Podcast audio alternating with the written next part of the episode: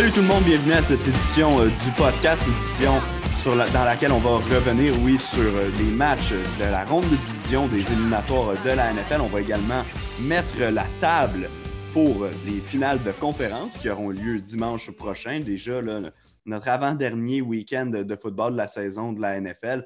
On a également deux nouvelles desquelles on va parler en entrée de jeu. Les- évidemment, ben, les retraites qui s'en viennent pour euh, Philip Rivers. Lui, il l'a confirmé euh, ce matin mais également pour euh, Drew Brees, pour qui ce n'est pas encore officiel, mais si vous avez vu le dernier match là, des, euh, des Saints quand ils se sont fait éliminer contre les Buccaneers, je pense que vous avez compris la même chose que nous, c'est-à-dire que Drew Brees ne reviendra pas sur le terrain euh, du Superdome. C'est terminé donc pour lui dans la NFL. Ça risque d'être vraiment officiel au cours des prochaines semaines. En ma compagnie, comme d'habitude, Adam Bell, comment ça va, Adam?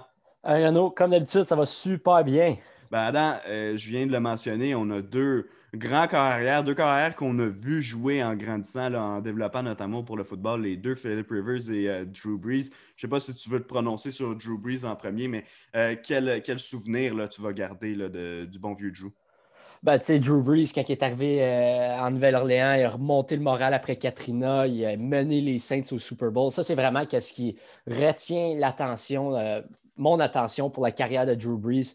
Oui, peut-être les deux, trois dernières années, ça a été un peu plus difficile, particulièrement sur la longue balle, mais dans, dans 5, 6, 7 ans, on ne va pas se rappeler de son dernier match genre, face à Tom Brady où c'était difficile, il n'était pas capable de pousser le ballon dans le field. Je pense qu'on va beaucoup plus se, se rappeler de son impact qu'il a eu sur la ville la Nouvelle- la Nouvelle-Orléans. Ouais, le match du Super Bowl qu'il a remporté à, Miami, si je ne me trompe pas, Super Bowl 44 contre les Colts euh, et Peyton Manning, la fameuse photo de lui qui tient son, garçon dans ses mains avec le- le trophée Vince Lombardi. Je pense qu'évidemment, c'est la photo qui va, euh, qui va rester là, euh, en souvenir à pas mal tout le monde qui a vu euh, Drew Brees jouer. C'est un joueur qui a eu une carrière assez spéciale. Les Chargers ont complètement abandonné dans son cas à cause de son état de santé. On pensait qu'il n'aurait plus de carrière, puis finalement a réussi à, continuer à jouer pendant tellement longtemps, plus de 10 ans avec les Saints, 14 si je ne me trompe pas, ou 15 saisons avec les Saints.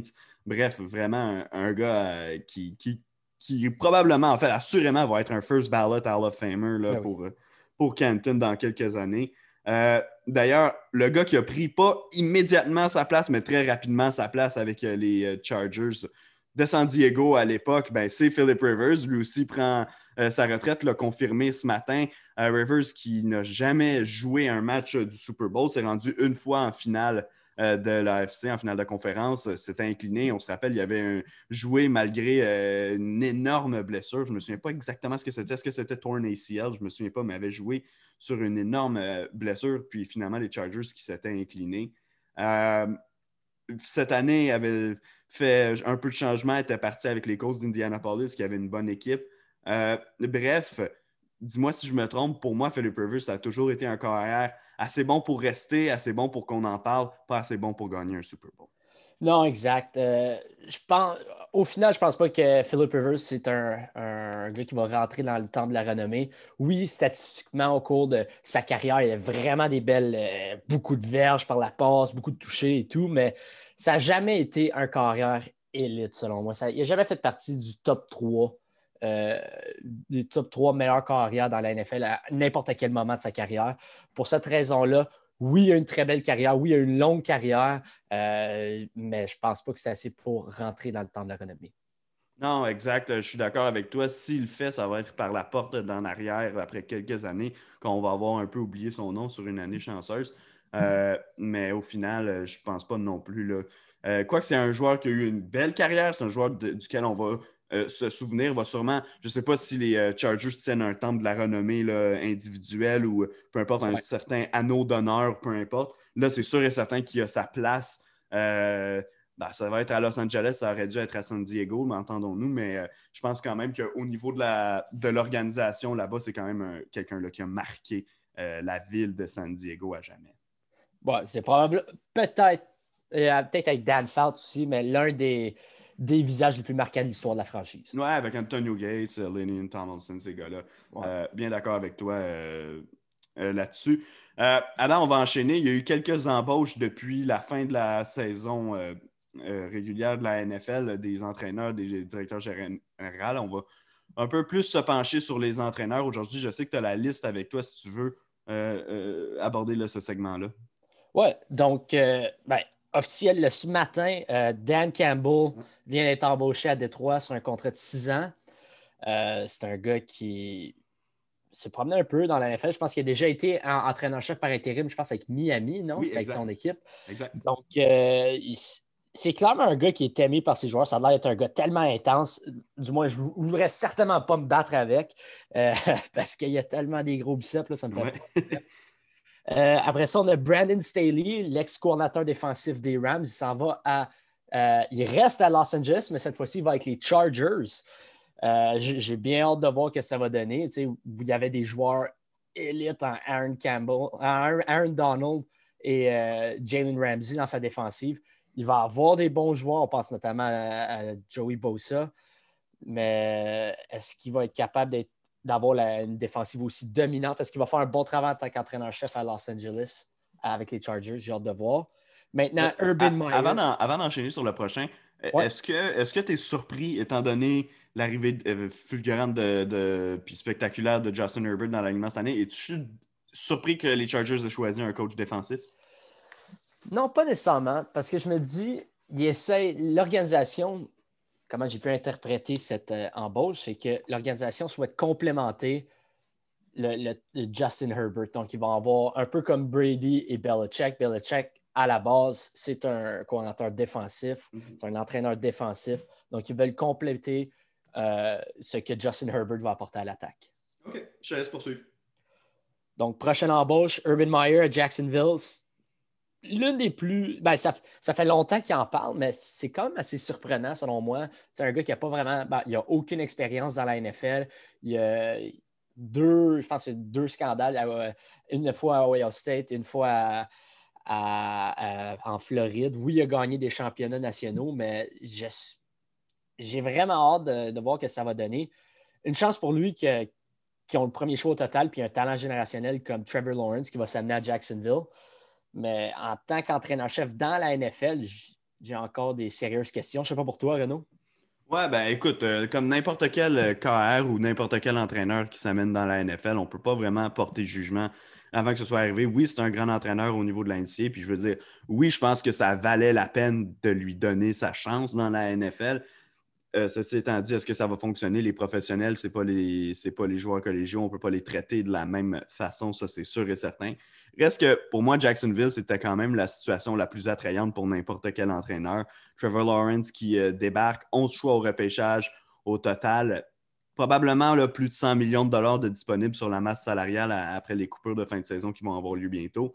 Euh, puis si tu regardes cette équipe-là, ce n'est pas une bonne équipe là, présentement, mais il y a quand même quelques éléments euh, intéressants, particulièrement en attaque aux joueurs aux positions de playmaker. C'est un Robinson dans le champ arrière qui est allé chercher 1000 verges en étant un porteur recru non repêché euh, cette année, même qu'il a raté des, des, matchs en fin de saison, aurait pu battre le record de Dominic Rhodes, si je ne me trompe pas, pour les verges au sol pour une recrue. Euh, le, fait pour les verges euh, combinées. On a également DJ Shark qui est un receveur intéressant. Donc, il y a plein de, petits atouts intéressants dans cette équipe-là qui font en sorte qu'avec ce qu'on a en main présentement en vue de la prochaine saison, j'ai l'impression qu'on va pouvoir faire quelque chose d'intéressant. Je ne dis pas que les Jaguars vont être une équipe d'éliminatoire l'an prochain, loin de là, mais je pense que c'est une équipe qui pourrait rapidement remonter dans le classement de la NFL. Je ne sais pas qu'est-ce que toi tu en penses. Ben oui, certainement. Tous les points que tu apportes sont, sont super bons. Puis là, je pense aussi à la masse salariale, la place qu'ils ont là-dessus. Mm-hmm. C'est énorme. Ils peuvent tellement aller chercher des gros morceaux. Maintenant, est-ce que la ville de Jacksonville, c'est une ville euh, attrayante pour des, des agents libres? Je ne sais pas. Si ben j'avais le choix, je préférais aller peut-être ailleurs. Peut Disons en Floride, c'est clairement la pays destination, à mon avis. Ouais.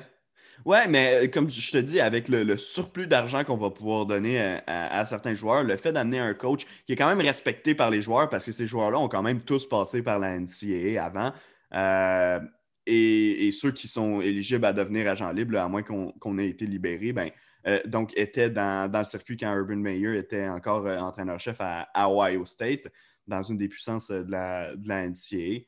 Euh, le fait qu'on amène Trevor Lawrence aussi, je pense que ça va peut-être inciter certains joueurs à, aller vers là. Maintenant, est-ce que ça va être le cas? On verra. Ça n'a jamais été historiquement euh, quelque chose de très populaire d'aller à, Jacksonville, mais en même temps, cette, franchise-là, cette concession-là a probablement jamais été dans une meilleure position qu'elle l'est présentement. Et ça, c'est depuis sa fondation dans les années 90.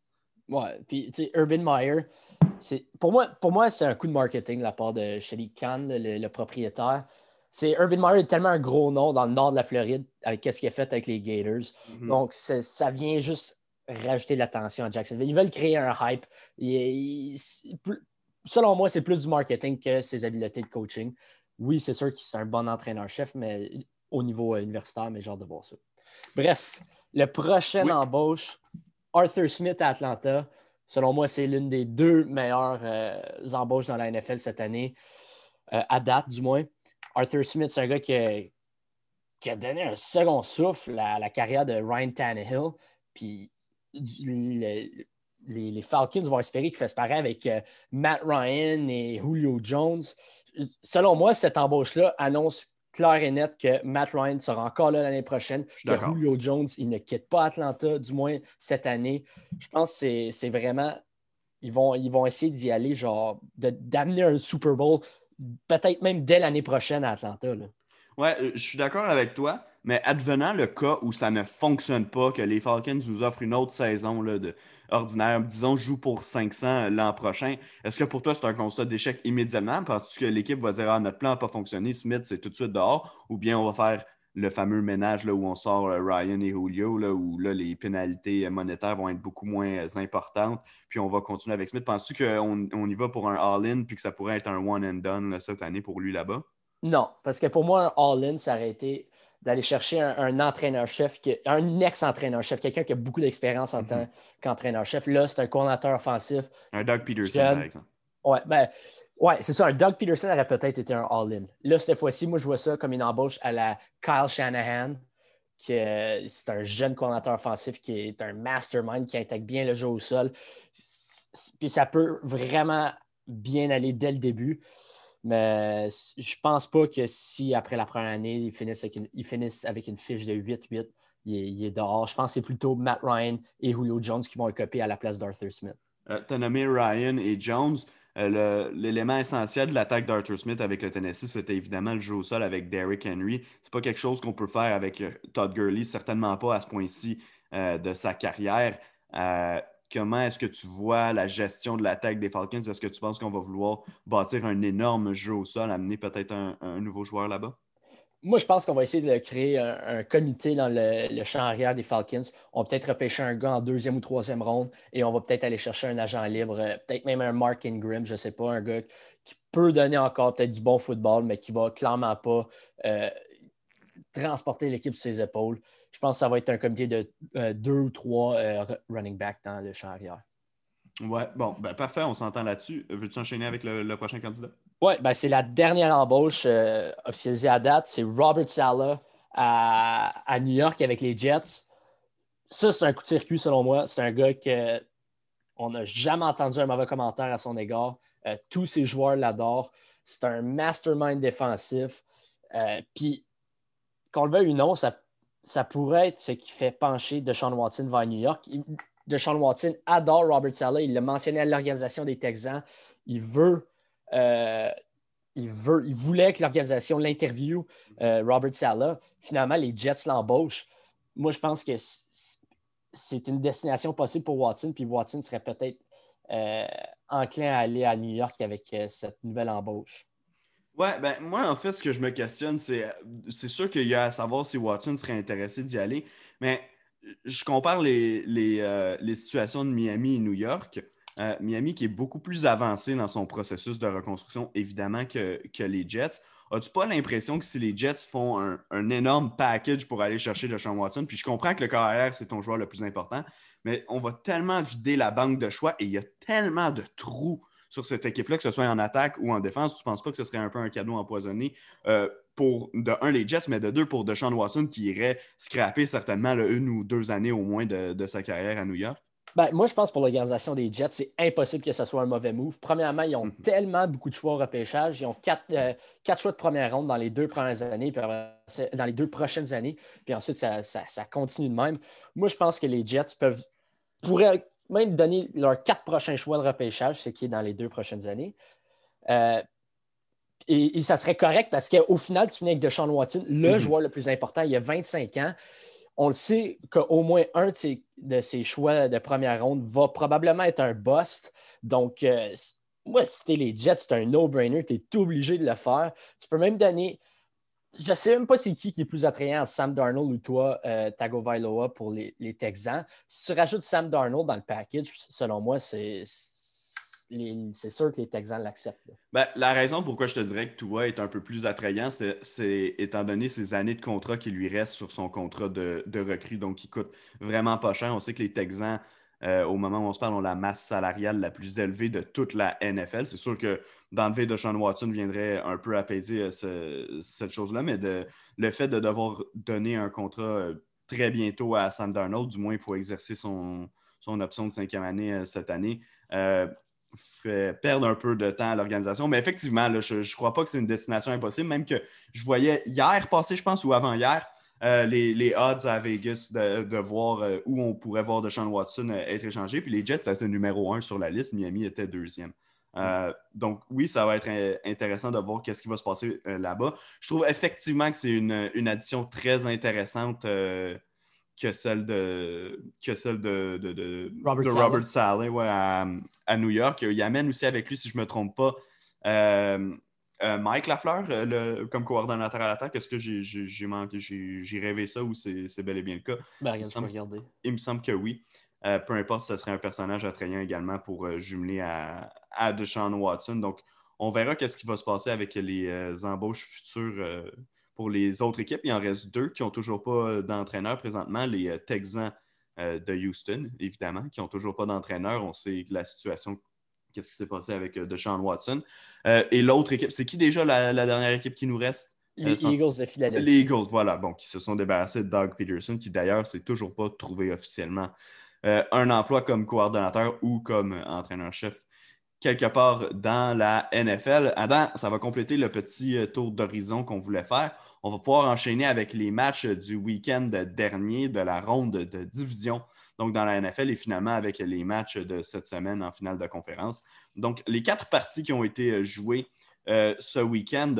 euh, Écoute, on a eu du vraiment bon football à se mettre sous la dent. Certains matchs étaient bien meilleurs que ceux de la semaine précédente. On va amorcer avec Packers contre Rams à Aaron Rodgers, le MVP de cette saison, ben, qui a encore euh, frappé. Il a eu énormément d'aide de son jeu au sol dans, dans ce match-là, au-dessus de 150 verges combinées au sol euh, de la part d'Aaron Jones, euh, Jamal Adams et AJ Dillon qui ont fait du super travail dans le champ arrière.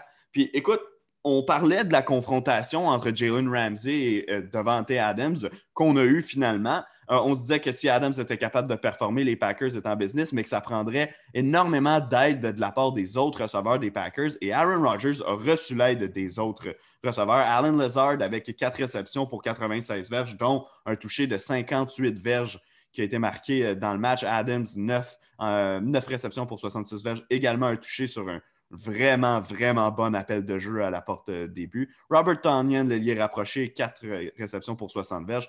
Puis même Marcus Valdez, Scantling, j'ai toujours de la misère à dire son nom. 4 réceptions pour 33 verges. Donc, on a eu du support de la part du groupe de receveurs. Au final, on a été meilleur que les Rams qui, offensivement, n'étaient pas capables d'avancer. Non, ben, tu l'as mentionné, puis même Alan Lazard, il aurait dû en avoir un autre long touché. Il a échappé. C'était Ouais. clair que ce match-là aurait, aurait dû être moins serré que ça. Les deux, on a pris les Rams. On est les Euh, seuls de, de tout le groupe d'attitude football qu'ils ont pris d'ailleurs. Ouais, mais on est les seuls deux caves dans le. voilà. Mais bon, bref. euh, les, les- les Packers, Aaron Rodgers, premièrement, le Fleur, il a- il a- selon moi, il a appelé tout un match. Euh, tu parles, as parlé du toucher de, de, de, de, de- Adams. Pour moi, ça a été très intelligent. Il a- on a vu que c'était de la couverture homme à homme. Finalement, juste une petite passe dans le flanc et euh, Devante Adams a réussi à marquer le toucher. C'est. C'était juste un match intelligent de la part des Packers. Ils ont réussi à dominer euh, offensivement et défensivement. Ça a été probablement l'un des meilleurs matchs défensifs de la part de cette unité-là. Maintenant, pour les Rams, Jared Goff n'a pas été la raison pourquoi ils ont perdu. Il a, complété 20 21 de ses 27 passes, puis je pense qu'il y a eu trois incomplètes dans sa dernière série. Donc, euh, il n'a pas été mauvais. Il a été plus précis que je m'en attendais. Mais aussi, Sean McVeigh, il n'en a pas demandé beaucoup parce qu'il sait que la situation que son pouce, qui vient de se faire opérer, il y a des ligaments déchirés. Ça allait être difficile. La plus grosse différence, selon moi, c'est Aaron Donald. Aaron Donald était, euh, ressemblait à une version défensive de Big Ben, c'est-à-dire le corps complètement démoli. Euh, il, était strappé de partout, il y avait du tape partout. Il ne pouvait plus fonctionner comme Aaron Donald fonctionne habituellement. Et ça a été une énorme différence selon moi, parce que s'il est capable d'appliquer la pression comme qu'il fait dans les... depuis le début de sa carrière, je pense pas que Aaron Rodgers connaît le match qu'il a eu euh, cette fin de semaine. Euh, après le match, Sean McVeigh s'est fait questionner à savoir si euh, Jared Goff était toujours son homme au poste de carrière. McVeigh qui a répondu d'un très bref il est encore là pour l'instant, puis qui est parti de la conférence de presse. écoute, visiblement, McVeigh n'a pas l'air enchanté à l'idée de continuer avec Goff. Le contrat de Goff fait en sorte que probablement qu'il ne pourra pas quitter euh, Los Angeles parce que personne ne va vouloir aller le chercher, qu'il y a des pénalités trop importantes si on le libère. Or, est-ce que pour toi, c'est une possibilité que Jared Goff soit le réserviste l'an prochain à Los Angeles? Est-ce que euh, tu crois que si McVeigh a bien aimé John Walford, puis j'ai vraiment l'impression qu'il l'a bien aimé parce qu'il a toujours été élogieux à son endroit, qu'il a même voulu le faire jouer en éliminatoire, finalement s'est blessé, on le sait, contre les Seahawks. Mais euh, qu'est-ce que tu vois pour la suite des choses à la position-là? Parce qu'un un coach qui ne trosse plus son corps arrière à un moment donné, ça ne peut pas fonctionner. On ne peut pas espérer aller loin comme ça. Non, honnêtement, c'est une situation difficile parce que tu as tellement. Premièrement, tu as échangé tes choix au repêchage quand tu euh, les as envoyés à Jacksonville pour aller chercher Jalen Ramsey. Tu as tellement investi beaucoup d'argent, ton cap salarial est max out, tu ne peux plus rien dépenser tu es obligé de gagner l'année prochaine si tu es Sean McVay à Los Angeles. Tu es obligé de gagner le Super Bowl. Donc, euh, est-ce que John Wolford, c'est la, solution pour gagner le, Super Bowl? Je pense pas. Euh, Jared Goff, ben, pas avec ce qu'on a vu depuis deux ans. Je, je honnêtement, j'ai aucune idée qu'est-ce qu'on peut voir parce que tu l'as mentionné, c'est un contrat difficile à, échanger. Euh, c'est une situation. Moi, je pense être Jared Goff l'année prochaine. Je ne vois pas comment ils peuvent faire un changement. Ils n'ont tellement pas d'argent à dépenser sur leur masse salariale. Non, exactement. Ils n'ont aucun sou. Euh, il y a beaucoup Ça va être très difficile d'améliorer cette équipe-là. On dirait qu'elle a atteint le, potentiel maximum qu'elle peut atteindre avec les joueurs qu'elle a et elle les a tellement payés à long terme que ça va être extrêmement difficile. Euh, moi, c'est une équipe à laquelle, si tantôt je disais que la situation des Jaguars était vraiment attrayante, celle des Rams, autant est-ce que c'est une bonne équipe, cette équipe-là est encore capable de retourner en éliminatoire puis de faire euh, des ravages si elle est en santé, autant est-ce que c'est une situation, si j'étais DG ou entraîneur, je me sentirais vraiment, mais vraiment, mais vraiment pas confortable avec euh, les Rams de Los Angeles. Euh, on peut enchaîner, à moins que tu aies une dernière chose à dire sur Rams Packers. Bah non, je pense que, ce que je viens de mentionner, on va, en parler plus tard, fait qu'on peut passer au prochain. Parfait. Ben, écoute, on enchaîne avec Bills contre Ravens. Euh, si la semaine dernière, Lamar Jackson a bien paru contre les Titans du Tennessee, cette fois-ci, on a revu un peu le Lamar Jackson qu'on avait vu en éliminatoire lors des deux dernières saisons. Extrêmement difficile comme performance. 162 verges de gains euh, aux Ravens, mais également 101 de gains aux Bills de Buffalo, à qui il a lancé une interception retournée pour un toucher. Euh, le jeu au sol a fait un travail honnête. Euh, Jackson n'a pas été le plus spectaculaire, seulement 34 verges. Euh, mais J.K. Dobbins et euh, Gus Edwards ont combiné pour, 40, pour 84 verges, oui, ensemble. Même Tyler Huntley, que, le carrière qui est venu en fin de match en relève à, Lamar Jackson, est allé chercher une trentaine de verges au sol. Mais l'attaque semblait avoir beaucoup de difficultés à avancer. Puis moi, ce que j'ai remarqué, c'est que quelquefois, on s'en sortait bien sur des troisièmes essais là. On réussissait à trouver un jeu qui allait fonctionner. Lamar Jackson sortait une course opportuniste, mais souvent, souvent, souvent, on s'est mis les pieds d'un plat. On jouait mal sur les deux premiers essais, puis on se mettait dans des situations impossibles. Est-ce que tu as remarqué la même chose que moi? Ben oui. Ben, Lamar Jackson, on l'a mentionné la semaine dernière, il a besoin d'environ deux, trois jeux spectaculaires par rencontre pour que les Ravens l'emportent euh, face à des adversaires de qualité, comme les Bills c'est pas arrivé cette semaine. Euh, ça a été très difficile. Je pense, euh, tantôt j'ai mentionné que la défensive des Packers a bien joué, celle des Bills a extrêmement bien joué, considérant que l'attaque des Bills n'a vraiment pas été impressionnante non plus. Là. Non. Si je regarde les statistiques de Josh Allen, 23 37, 206 verges. Donc, euh, il n'y a rien fait au sol. Il n'y a, rien fait au sol. Donc, ça a été quand l'attaque des Bills ne peut pas performer, on n'a pas vu comment il, allait jouer cette saison. Puis finalement, on a vu que la défensive est capable d'élever son jeu d'un cran et de remporter des matchs de cette façon-là. Je pense que c'est encourageant pour euh, Sean McDermott. Maintenant, pour les Ravens, ça a commencé avec les, les bottées ratées de, Justin Tucker. Ça arrive pratiquement jamais. Puis il y en a énormément de vent. Ah, oui, il y avait énormément de vent. ça arrive jamais. Dès, que tu vois que Justin Tucker rate un botté, je pense le sideline, l'équipe au complet des Ravens fait genre Oh fuck, ça, va être, ça va être un match difficile aujourd'hui.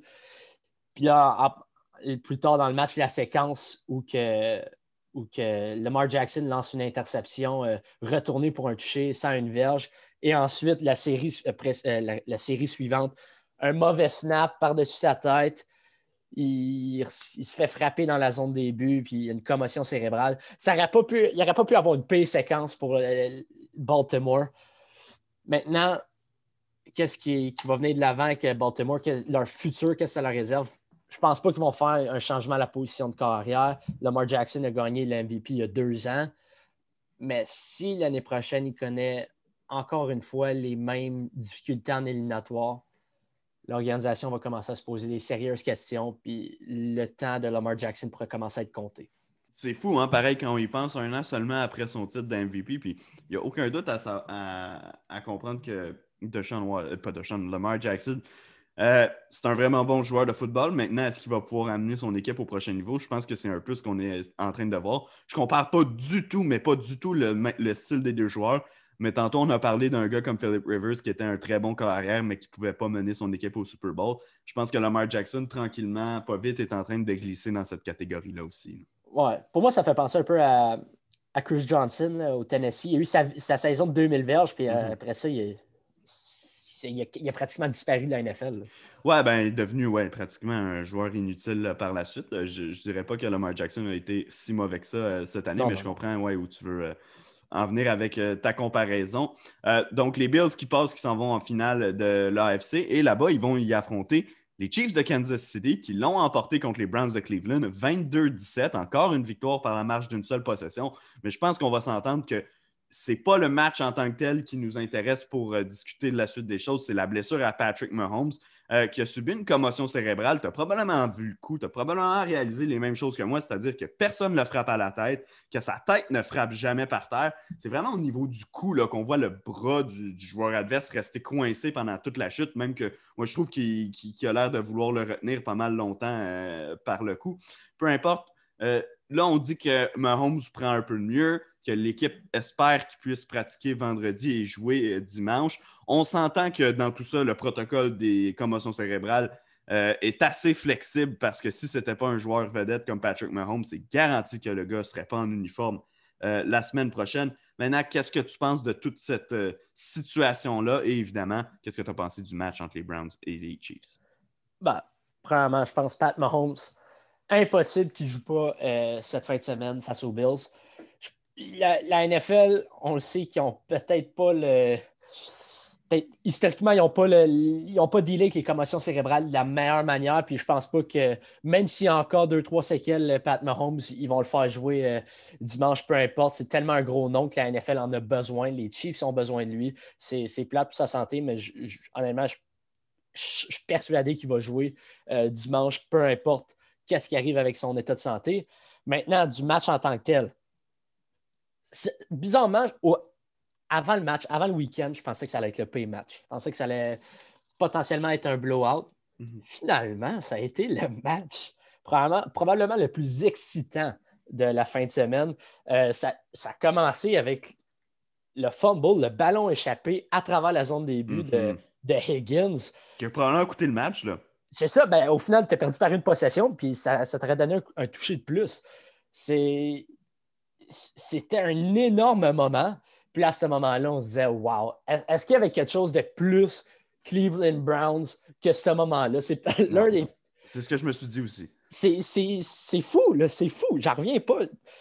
Là, après, je pensais que le match était fini. Là, il y a eu la, commotion cérébrale de Pat Mahomes. Chad Henney, 13 ans dans la NFL, doit maintenant rentrer dans un match d'éliminatoire pour garder les Chiefs en vie. Puis ça, a pas mal mal commencé, en fait. Euh, il a lancé une des pires interceptions que j'ai vues de ma vie dans la NFL, pratiquement un punt dans un, dans début. Euh, mais après ça, c'était le, troisième et 14 de la course. C'était Tony Romo, le call qu'il a fait là-dessus. A first down, c'est un premier essai, c'est un premier essai. Il vient d'envoyer euh, les Chiefs en finale de conférence. Finalement, Tony Romo, il n'avait pas raison, mais pas grave, c'était un excellent call. Et le jeu suivant, les couilles de Andy Reid. Ouais. Personne ne s'attendait. Même Tony Romo l'a mentionné. Tony Romo a dit Ah, regardez le, langage corporel des joueurs des Chiefs. Ce ballon-là ne va pas être euh, snappé. Finalement, une seconde après, snap le ballon, lance le ballon à Tyreek Hill et la game est finie. J'en revenais pas. Je pense que j'ai shaké pour le reste de la soirée. Je, capotais. J'en parlais à ma blonde. Ma blonde ne comprenait rien, mais pas grave. Je dis Ça sonne comme rien, mais c'est un jeu spectaculaire. C'est tellement gotti. Il y a tellement eu des couilles à appeler ce jeu-là. Euh, non, c'était. Honnêtement, c'était un match super divertissant. Ouais, euh, qui est arrivé en relève à Pat Mahomes, qui a tenté 8 passes. Tu as parlé du jeu à, à Tyreek Hill pour aller chercher un premier essai en quatrième. Euh, moi, ce que j'ai remarqué, puis je ne peux pas dire assurément pour les 8, mais écoute, pour au moins 7 des 8 passes, Chanini n'a pas visé un autre joueur que Tyreek Hill ou Travis Kelsey. C'est les seuls joueurs qui l'ont visé. On ne voulait rien savoir des autres joueurs chez les Chiefs. On, on, lui a dit va avec les options simples, va avec les gars qui vont attraper les ballons. Puis euh, je veux revenir un peu sur le, jeu de Rashard Higgins qui a échappé le ballon à la ligne de 1. Moi, il y a deux choses que j'observe.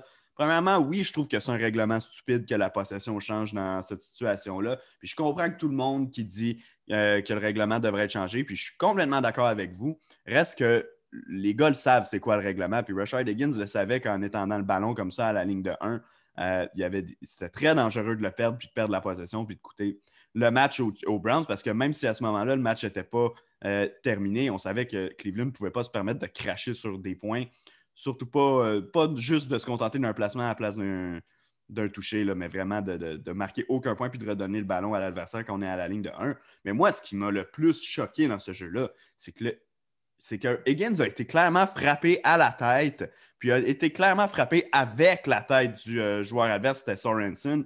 Euh, il n'y a eu aucun appel de l'arbitre. Pour moi, c'est là le, vrai crime, si tu veux, dans, ce jeu-là. Oui, ben, qu'est-ce qui est bizarre, c'est que tu peux retourner à la reprise vidéo, euh, aller voir si le ballon a bel et bien traversé, est allé dans la zone des buts mais tu ne peux pas voir le jeu qui a causé, genre, tu ne peux pas euh, vérifier le jeu qui a causé cette échappée du ballon, c'est-à-dire euh, le coup à la tête. C'est tellement bizarre, tous les différents règlements. Je ne sais plus quoi penser de ça, mais peu importe qu'est-ce qui se passe avec le coup à la tête, j'aimerais retourner juste. Tu dis que c'est un jeu stupide, genre un règlement stupide, le fait que si tu perds le ballon à travers la zone. Non, ben, je dis que c'est ce que la plupart des gens disent, puis je comprends pourquoi certaines personnes aimeraient que ce règlement-là soit changé. Mais, oui, vas-y. C'est quoi l'alternative à ça? Genre, qu'est-ce que tu ferais à la place? Ben, euh, ouais, non. Tu sais, quoi, maintenant que tu le dis, c'est vrai que, c'est un peu bizarre. Tu peux pas forcer la reprise du jeu à la ligne de 1 parce que sinon, des joueurs feraient exprès, de, depuis la ligne de 5, de rouler le ballon en dehors de la zone début. Euh, donc, c'est vrai que les alternatives sont assez minces. Euh, merci de m'avoir scoulé sur, cela. Mais écoute, on verra ce qui arrivera par la suite. Moi, je, je, je pense honnêtement pas, quand la NFL s'en vient pour apporter un changement un règlement, on le sait immédiatement. Il y a beaucoup de chiolage, puis là, la, ça brasse, ça brasse, on voit que la NFL répond. La NFL n'a pas vraiment commenté l'incident, euh, outre peut-être le coup à la tête, mais euh, pour le, jeu en tant que tel qui roule en dehors de la zone début, je serais vraiment surpris de voir la NFL procéder à un changement euh, pour, ce règlement-là. Non, puis surtout que la NFL, habituellement, ils n'ont même pas peur de faire des changements de règlement au cours d'une saison. Fait ici, on n'a pas encore agi là-dessus. Moi, je pense pas que ça va, ça, va venir cette année. Non, exact, exact. Il faudrait que ça arrive dans d'autres matchs importants si on veut euh, que ça bouge. Le dernier match, mais non le moindre, les, les Buccaneers de Tampa Bay, oui, qui l'ont emporté 30 à 20 face aux Saints de la Nouvelle-Orléans. En Nouvelle-Orléans, deux fois dans l'année, on s'est incliné contre les Saints, même que je veux dire que ça n'a pas été très chic pour les Buccaneers, particulièrement à la deuxième occasion. Tom Brady qui a donc euh, le déçu sur Drew Brees, qui l'envoie à la retraite. Pour une deuxième semaine de suite, le jeu au sol des Buccaneers a fait du vraiment bon boulot. 125 euh, verges combinées par Leonard Fournette et Ronald Jones qui était de retour au jeu. Et surprise, qui, a été, qui ont été les meilleurs receveurs des, euh, euh, Buccaneers? Non, ça n'a pas été euh, Mike Evans. Non, ça n'a pas été Chris Godwin. Ça n'a pas été Antonio Brown non plus. D'ailleurs, Gronkowski, Brown et et Evans ont combiné pour euh, trois réceptions, une chacun. Non, les meilleurs receveurs, les deux meilleurs, ça a été Cameron Braid avec quatre réceptions pour 50 verges et Leonard Fournette lui-même qui a marqué un touché notamment par la passe, mais qui au total finit avec cinq réceptions pour 44 verges. Pour un gars de qui on disait qu'il était incapable d'attraper des ballons il y a quelques années, je trouve qu'il a quand même fait du très bon travail dans ce match-là. Oui, en fait, euh, il y avait de l'air d'une Il y avait de l'air plus de Camara que Camara avait de l'air au cours de la rencontre. Ouais. Euh, c'est contrairement aux deux premiers matchs, euh, aux deux premiers affrontements entre euh, les Buccaneers et les Saints, cette fois-ci, les Buccaneers avaient un jeu au sol. Fournette et Ronald Jones, qui est de retour, ont, connu un bon match. Tom Brady n'a pas été spectaculaire, a quand même mieux fait que Drew Brees, mais ça n'a pas été vraiment convaincant. Il y avait surtout des. La balle profonde, ça a été un peu difficile. Il n'y a, rien eu de vraiment spectaculaire à la part de Tom Brady. Mais c'est défensivement, les Buccaneers. Euh, Devin White, c'est le joueur du match. Il a complètement neutralisé euh, Alvin Kamara dans qu'est-ce qui était les. Quand Calvin Kamara est comme un receveur, Devin White l'a neutralisé. Il y, a, eu une interception. Ils, ont réussi à arrêter le jeu au sol. Puis c'est dans cette situation-là, on en parle depuis le début de l'année. Les, Saints tirent de l'arrière. Ils doivent aller marquer un, toucher. Drew Brees, pas capable de pousser le ballon profondément. Ça leur a coûté cher. En fait, le meilleur carrière du match a peut-être été Jameis Winston avec sa seule passe euh, lancée pour un toucher. Oui, ben exactement. on l'attendait plus, Jameis Winston, dans ce match-là. Exactement le même jeu que les Bears avaient fait aux Saints euh, la semaine d'avant. On se rappellera le ballon qui avait été échappé finalement dans la zone de début par les Bears, mais c'est exactement la même, euh, une copie conforme. Moi, là-dessus, j'ai vu beaucoup de gens euh, être épatés du jeu. Moi, je n'ai pas du tout compris ce que les Buccaneers faisaient défensivement là-dessus. Il y a un joueur qui était aligné directement face à face avec un Jameis Winston en position de, de, receveur de passe. qui ne s'est jamais retourné vers son unité pour dire qu'il y avait quelque chose qui se passait qui n'a jamais eu l'air de suivre le jeu. Là. Je ne sais pas si tu as suivi, puis je ne me rappelle pas c'était qui le joueur exactement, mais n'a jamais bougé sur le jeu, a eu complètement l'air mélangé dès le départ, n'a pas fait son travail avant la levée du ballon. Euh, donc, je ne sais pas comment toi, tu as aperçu ce jeu-là, mais moi, j'ai vu une comédie d'erreur chez, les, euh, chez les Buccaneers là-dessus. Ben, moi, c'est juste, tu rentres James Winston, dans, la, dans, dans, le match, c'était les Saints. Si c'était les Buccaneers, tu vois James Winston rentrer, tu te dis Drew Brees n'est pas capable de lancer le ballon profondément. Qu'est-ce que tu penses qui va arriver? Mm James va lancer la balle. C'est sûr, c'est sûr que c'est ça qui allait arriver. Puis je comprends que c'est un jeu truqué, mais c'est le jeu truqué le plus évident. Genre, tout le monde s'attendait à ça. Je ne vois pas comment tu l'as échappé. Trois gars qui couvrent euh, Alvin Kamara, puis on laisse. Euh, c'est quoi? Traquan Smith complètement euh, seul. J'ai rarement vu un receveur aussi seul dans la NFL. ouais, non, exact. Puis, euh, puis tu sais, on s'était placé en position, en formation Wildcat chez les, euh, chez les Saints, qui était quand même un, ingénieux. C'est pour ça qu'il n'y avait personne dans les zones profondes chez les Buccaneers. Mais à la seconde qu'on a vu James Winston, on aurait dû se douter de garder au moins un gars, un minimum là, dans les zones profondes, ou du moins un gars qui peut reculer rapidement euh, à la levée du ballon. Donc, je n'ai pas compris non plus qu'est-ce qu'on a essayé de faire là-dessus. Je suis content de voir que, je ne suis pas le seul. Bref, ça va être Brady contre Rodgers en finale de la NFC. Dans la AFC, ça va être les Chiefs contre les Bills de Buffalo. Duquel des deux matchs veux-tu parler en premier? Bon, selon moi, on va commencer avec le premier, les, les Bucks face aux Packers. Ouais. Bon, ben écoute, je viens de le dire, Brady contre, euh, contre Rodgers. Un affrontement qui, on se le cachera pas, on, a tous rêvé de voir en éliminatoire depuis des années. On a tellement souhaité souvent voir des matchs Packers contre Patriots en finale du Super Bowl pour voir euh, les deux meilleurs corps arrière probablement de leur génération, quoi qui, ont quelques années de différence, euh, s'affronter. On n'a jamais eu la chance de le voir. Là, on a eu Breeze contre Brady la semaine dernière. Je ne considère plus Breeze comme étant un carrière de l'élite à ce point-ci. Aaron Rodgers, cependant, oui, va remporter le titre de MVP cette année. Moi, je suis très, très excité par ce match-là. C'est le match que j'espérais voir euh, depuis le début de l'année en éliminatoire. C'est le match que j'avais prédit comme finale de conférence quand on avait fait notre live de mi-saison euh, dans la NFC. Qui a l'avantage selon toi dans ce match-là? Les Packers doivent avoir l'avantage. Euh, c'est clairement depuis le, depuis le début de l'année la meilleure équipe de la NFC. Aaron Rodgers joue le meilleur football de sa carrière, tandis que Tom Brady, avec le match qu'il vient de jouer face aux Saints, on a encore des questions par rapport à son âge. Des fois, il manque des, joueurs. Il rate des, cibles ouvertes. Les Packers sont favoris, mais game time. Je sais pas, je, sais, je pense que les Bucks vont l'emporter. D'un gros match, ça fait quoi? Les trois dernières participations en finale de conférence de Aaron Rodgers et les Packers, ça s'est terminé en défaite. Maintenant, tu as Tom Brady qui est un, un gagnant. C'est juste un gagnant. Il gagne toujours, peu importe. Il, gagne, il, y a, Giselle Bundchen comme sa femme. Il a gagné sur le point de vue euh, romantique. Maintenant, il gagne sur le point de vue euh, sur le terrain depuis 20 ans dans la NFL. Je pense que les Bucks vont l'emporter. C'est une meilleure défensive que celle des Packers. Et tu as juste besoin d'un ou deux jeux explosifs pour keep up avec les, Packers. On le sait que Devante Adams va, être capable de se libérer. On le sait qu'Aaron euh, Jones va sûrement avoir une longue course au cours de la rencontre. Mais je pense que les, les Buccaneers sont capables d'aller coup pour coup. C'est pour ça que j'y prends pour aller se rendre au Super Bowl. OK. Bon, ben, les, les... tu dis les Packers? Ah, ben, je voulais dire les Buccaneers, si je me suis trompé. Il n'y a pas de problème. Donc, les Buccaneers, Tom Brady va retourner à un dixième Super Bowl, tu penses? Je pense que oui, mon ami. Ben, écoute, je ne suis pas euh, du tout euh, contre euh, ce que tu avances. J'ai beaucoup de difficultés à faire ma prédiction. J'ai peur qu'elle change entre-temps également. Mais je vais aussi y aller avec les Buccaneers. J'ai appris avec le temps à ne jamais parier comme contre Tom Brady. Je le dis chaque semaine, mais à chaque semaine, il me donne raison de le faire. dans un match serré jusqu'à la toute fin, je vais prendre Brady, euh, je vais prendre Brady euh, à l'avantage.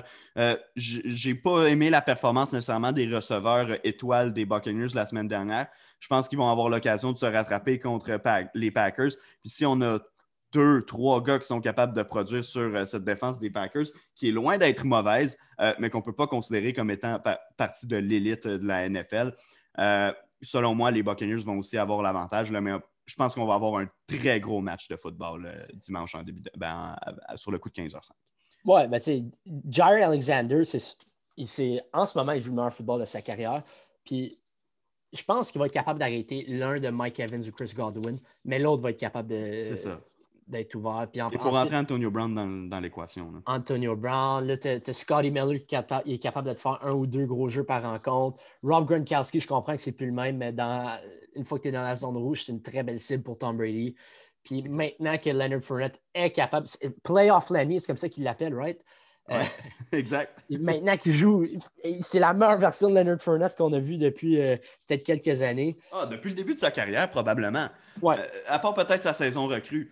Ou, même là, je veux dire, il avait accumulé des vraiment bonnes statistiques. Puis quand tu te retournais vers la moyenne de verges par course, c'était horrible. On lui donnait le ballon sans cesse. Euh, moi, je pense qu'il est dans la meilleure situation qu'il aurait pu. Pas nécessairement statistique, mais dans le fait que son jeu a un impact direct sur, euh, sur le match en tant que tel. Pour moi, c'est le meilleur football qu'on l'a vu jouer dans sa carrière. Ben, je suis avec toi. Hein. Parfait. On enchaîne avec euh, le prochain match, Bills contre Chiefs. Évidemment, la présence de Patrick Mahomes vient tout changer dans ce match-là. ça va être énormément difficile de faire une prédiction claire à ce point-ci. Euh, or, comme les deux, on a dit qu'on imaginait que Patrick Mahomes allait être en uniforme, euh, c'est comme ça qu'on va aborder le, segment. Euh, s'il n'est pas là, moi, je te le dis tout de suite, je prends les Bills. si Patrick Mahomes ne peut pas jouer ce match-là.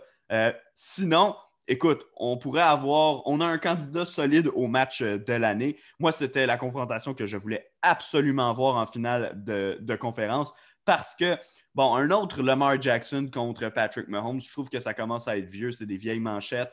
Euh, on le sait, Lamar Jackson qui est incapable de battre euh, les Chiefs, puis ça donnait même pas des bons matchs quand les deux équipes s'affrontaient. Là, on a les deux gangslingers par, euh, par, excellence de la NFL, les deux bras les plus puissants de toute la NFL. Buffalo contre Kansas City, de quel côté est-ce que tu penches? Je pense que les Bills vont l'emporter. Je pense que les Bills de Buffalo.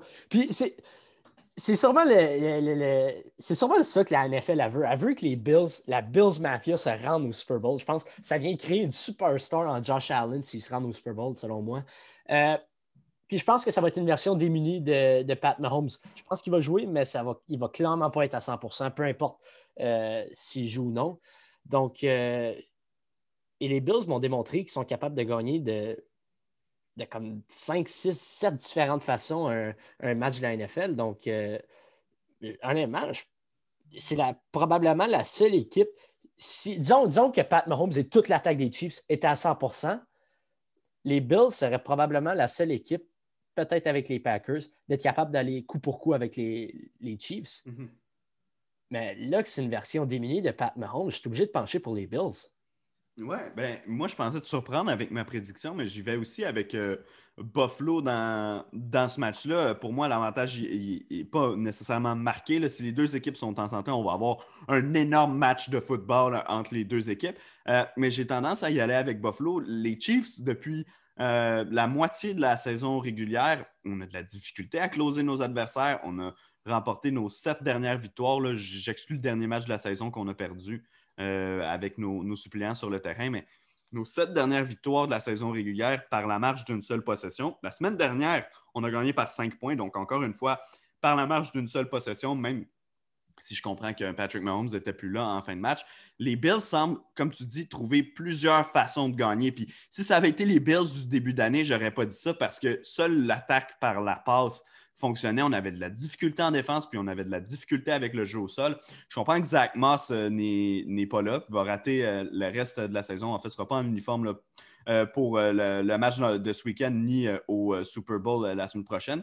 Euh, mais je crois quand même que le, jeu au sol a eu une progression au cours de la saison euh, régulière. Je sais que la semaine passée, encore une fois, c'était pas élégant avec euh, Devin Singletary seulement dans, dans, le charrière. On affrontait quand même la grosse défense des Ravens qui avait une certaine facilité à arrêter le jeu au sol.